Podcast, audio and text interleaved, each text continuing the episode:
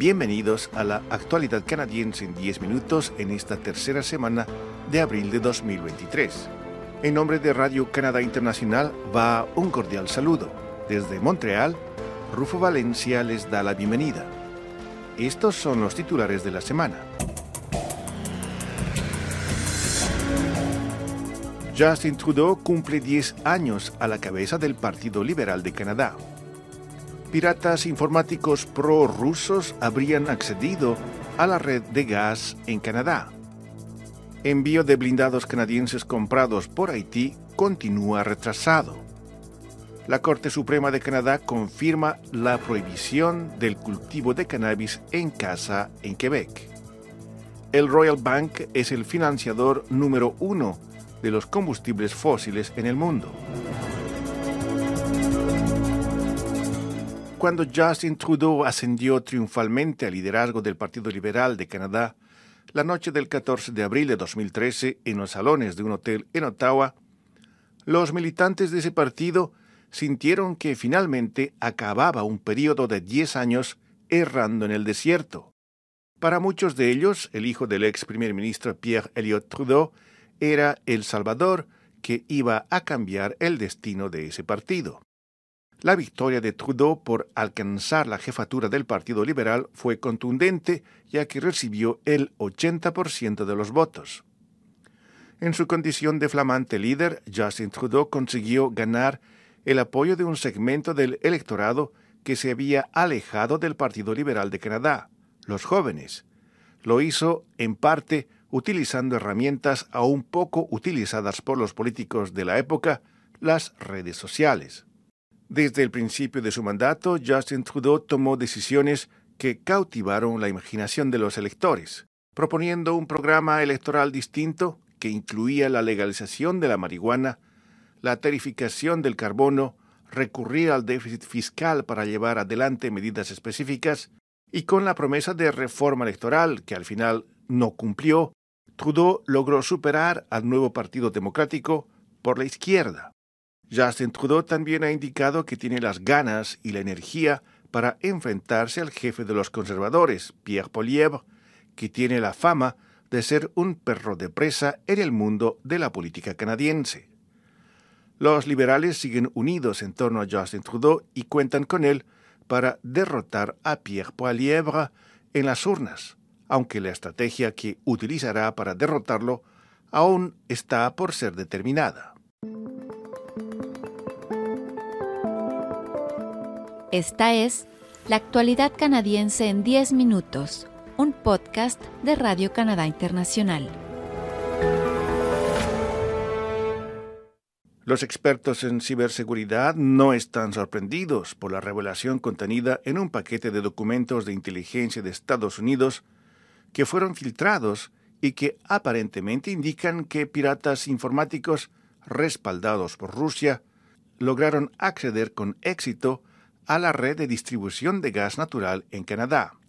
Esos expertos dicen que hay una gran diferencia entre obtener acceso a la red o a los servidores de una empresa y realmente interrumpir el suministro de energía en Canadá o causar lesiones o daños a la propiedad. Los documentos filtrados no citan a ninguna empresa en concreto. Dos empresas canadienses, TC Energy y Enbridge, dijeron a CBC que su infraestructura no se vio comprometida por un intento de piratería informática. La policía haitiana tendrá que armarse de paciencia mientras espera la llegada de los vehículos blindados procedentes de Canadá que necesita en su lucha contra las bandas armadas que asolan ese país. La empresa Incas de Toronto, que construye los vehículos, dijo que las próximas entregas, prometidas originalmente para el 2022, serán hechas solamente el próximo mes de mayo de 2023.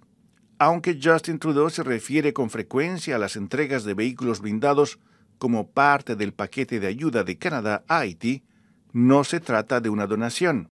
El equipo es enviado en cumplimiento de un contrato entre la compañía Incas y el gobierno haitiano que pagará el precio íntegro de esos vehículos blindados. Ese retraso en el envío de vehículos ha sido una fuente de gran tensión entre Canadá y Haití. El mes pasado, la ministra haitiana de Justicia en funciones en ese país, Emily Prophet Milse, acusó a la empresa Incas de no cumplir su parte del contrato.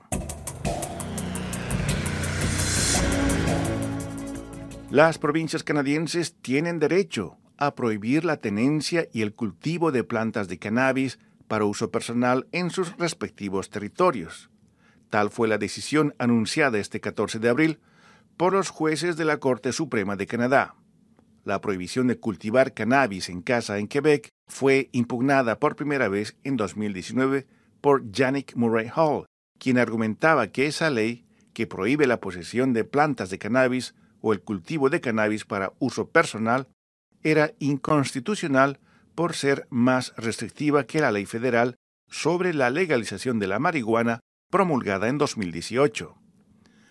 Además de la provincia de Quebec, Manitoba también prohíbe a sus ciudadanos poseer o cultivar plantas de cannabis en casa.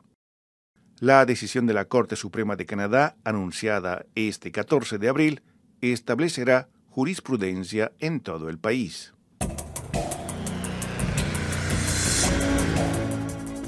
Un informe de una coalición de organizaciones de protección del medio ambiente demostró que el Royal Bank of Canada, uno de los principales bancos en el país, fue el mayor financiador de la explotación de los combustibles fósiles en el mundo el año pasado.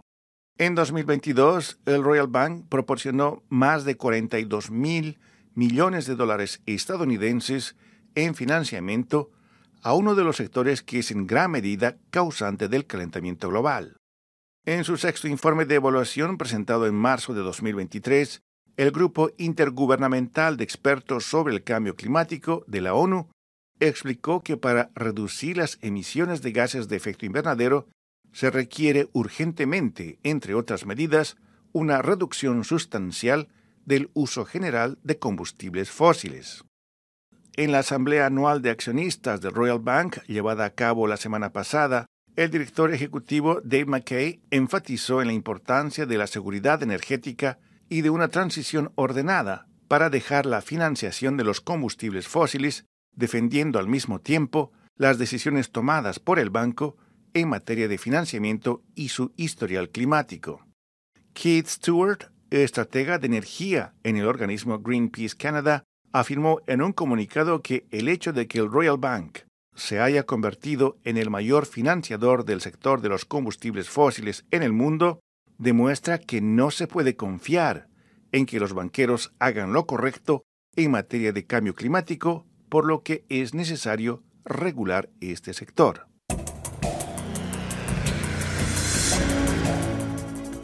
A continuación, nuestra colega Paloma Martínez nos da más detalles sobre los temas que llamaron su atención esta semana.